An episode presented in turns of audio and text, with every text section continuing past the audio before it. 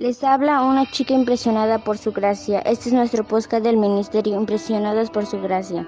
Estás escuchando Reto de Lectura 365. Una chica impresionada por la palabra. Hoy es el día 162 y leemos los capítulos de Salmos 22 al 28. Salmo 22. Este salmo estructuralmente consta de una oración individual de lamento en los versículos 1 al 21, enseguida de la alabanza del 22 al 31, aunque tal vez refleje poéticamente la combinación de las dificultades de David, incluida la persecución de Saúl para matarlo. El hecho de que Jesús utilizará este salmo durante su sufrimiento en la cruz en Mateo 27, 46 y Marcos 15, 34 intensifica su significado doméstico y obliga al lector a considerar lo que revela sobre Cristo. Al clamar al Padre con las primeras palabras del versículo 1, Jesús evoca todo el Salmo, uno de los más citados en el Nuevo Testamento, como testimonio profético de su sufrimiento, las palabras de apelación al del orador. Dios mío, Dios mío, ¿por qué me has desamparado? Enfatizan el carácter en enigmático del sufrimiento sobre el cual se elaboró el salmo. El salmista se aferra a su identidad como a la quien ha permanecido fiel a Dios de Israel, pero pareciera que el Señor no cumple su promesa de no desamparar a los que confían en Él y claman a Él. Dios honra sus promesas en aquellos que pertenecen obedientes y en los que responden positivamente a su disciplina. Puedes profundizar sobre esto en Primera de Reyes 6:13, Salmos 9:10, Salmos 94:14, Isaías 62:4.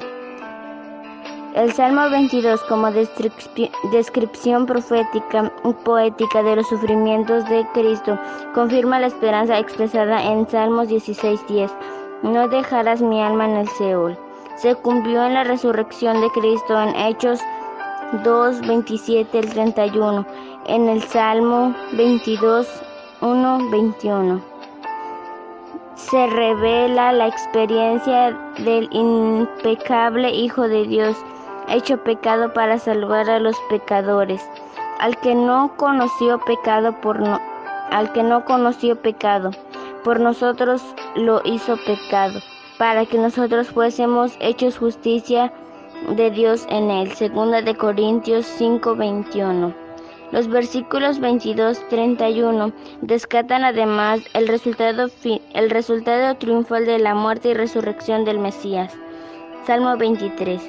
La declaración, Jehová es mi pastor, expresada completa dependencia del salmista de Dios y su confianza que en él suplirá sus necesidades. Mi Dios pues suplirá todo lo que os falta conforme a sus riquezas en gloria en Cristo Jesús. Filipenses 4:19. En otras partes de la escritura, Dios se refiere a sí mismo como pastor del pueblo y describe la venida del Mesías en tal función. Ved, oíd la palabra de Jehová, oh naciones, y hacedlo saber en las costas que están lejos y decirle el que esparció a Israel lo reunirá y guardará como pastor a su rebaño. Jeremías 31:10. De hecho, Jesús señaló su prioridad, su propia identidad como Mesías y Señor cuando identificó como el buen pastor en Juan 10, 17 al 18.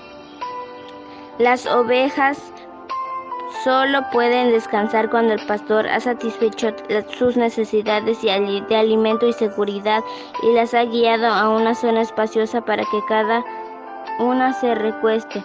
Las ovejas también necesitan que se las guíe a fuentes de agua pura y calma donde puedan beber sin peligro, como en el versículo 2.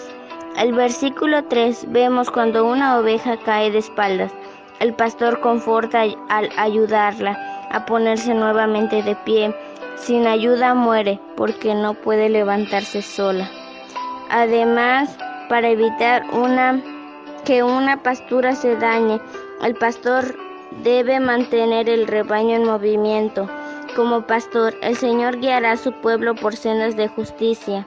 Dirige a las ovejas para que actúen de acuerdo a su justicia por amor de su nombre, porque su reputación y carácter se reflejan en la manera de cuidar su rebaño. Salmo 24. Este salmo de David comienza afirmando el dominio del Señor sobre toda la tierra y todo lo que mora en ella. En este salmo vemos tres atributos de Dios. El Señor es el Creador soberano, el Señor es santo, él, él es el Rey glorioso. ¿Quién puede acercarse a un Dios tan grande? Amadas, adorar al Señor es a la vez un gran privilegio y una profunda necesidad. Salmo 27. David declara su fe segura en el Señor y afirma que Él es su luz y su salvación, por tanto no necesita temer. Mi amada, la presencia de Dios nos proporciona los recursos interiores para vencer el temor. Hebreos 13, 5 al 6. David testifica que el Señor mismo es su fortaleza, el refugio impenetrable que brinda seguridad en su vida. Él conocía verdaderas fortalezas, como así también el temor que lo había movido a buscar seguridad. ¿Dónde consideras que se encuentra tu seguridad? ¿Consideras a Dios como fortaleza hoy en día? Gracias por escucharnos en este bello día. Nuestra oración es que Cristo viva en tu corazón por la fe y, y, que el amor sea la raíz y el fundamento de tu vida. Y que así puedas comprender cuán ancho, largo, alto y profundo es el amor de Cristo.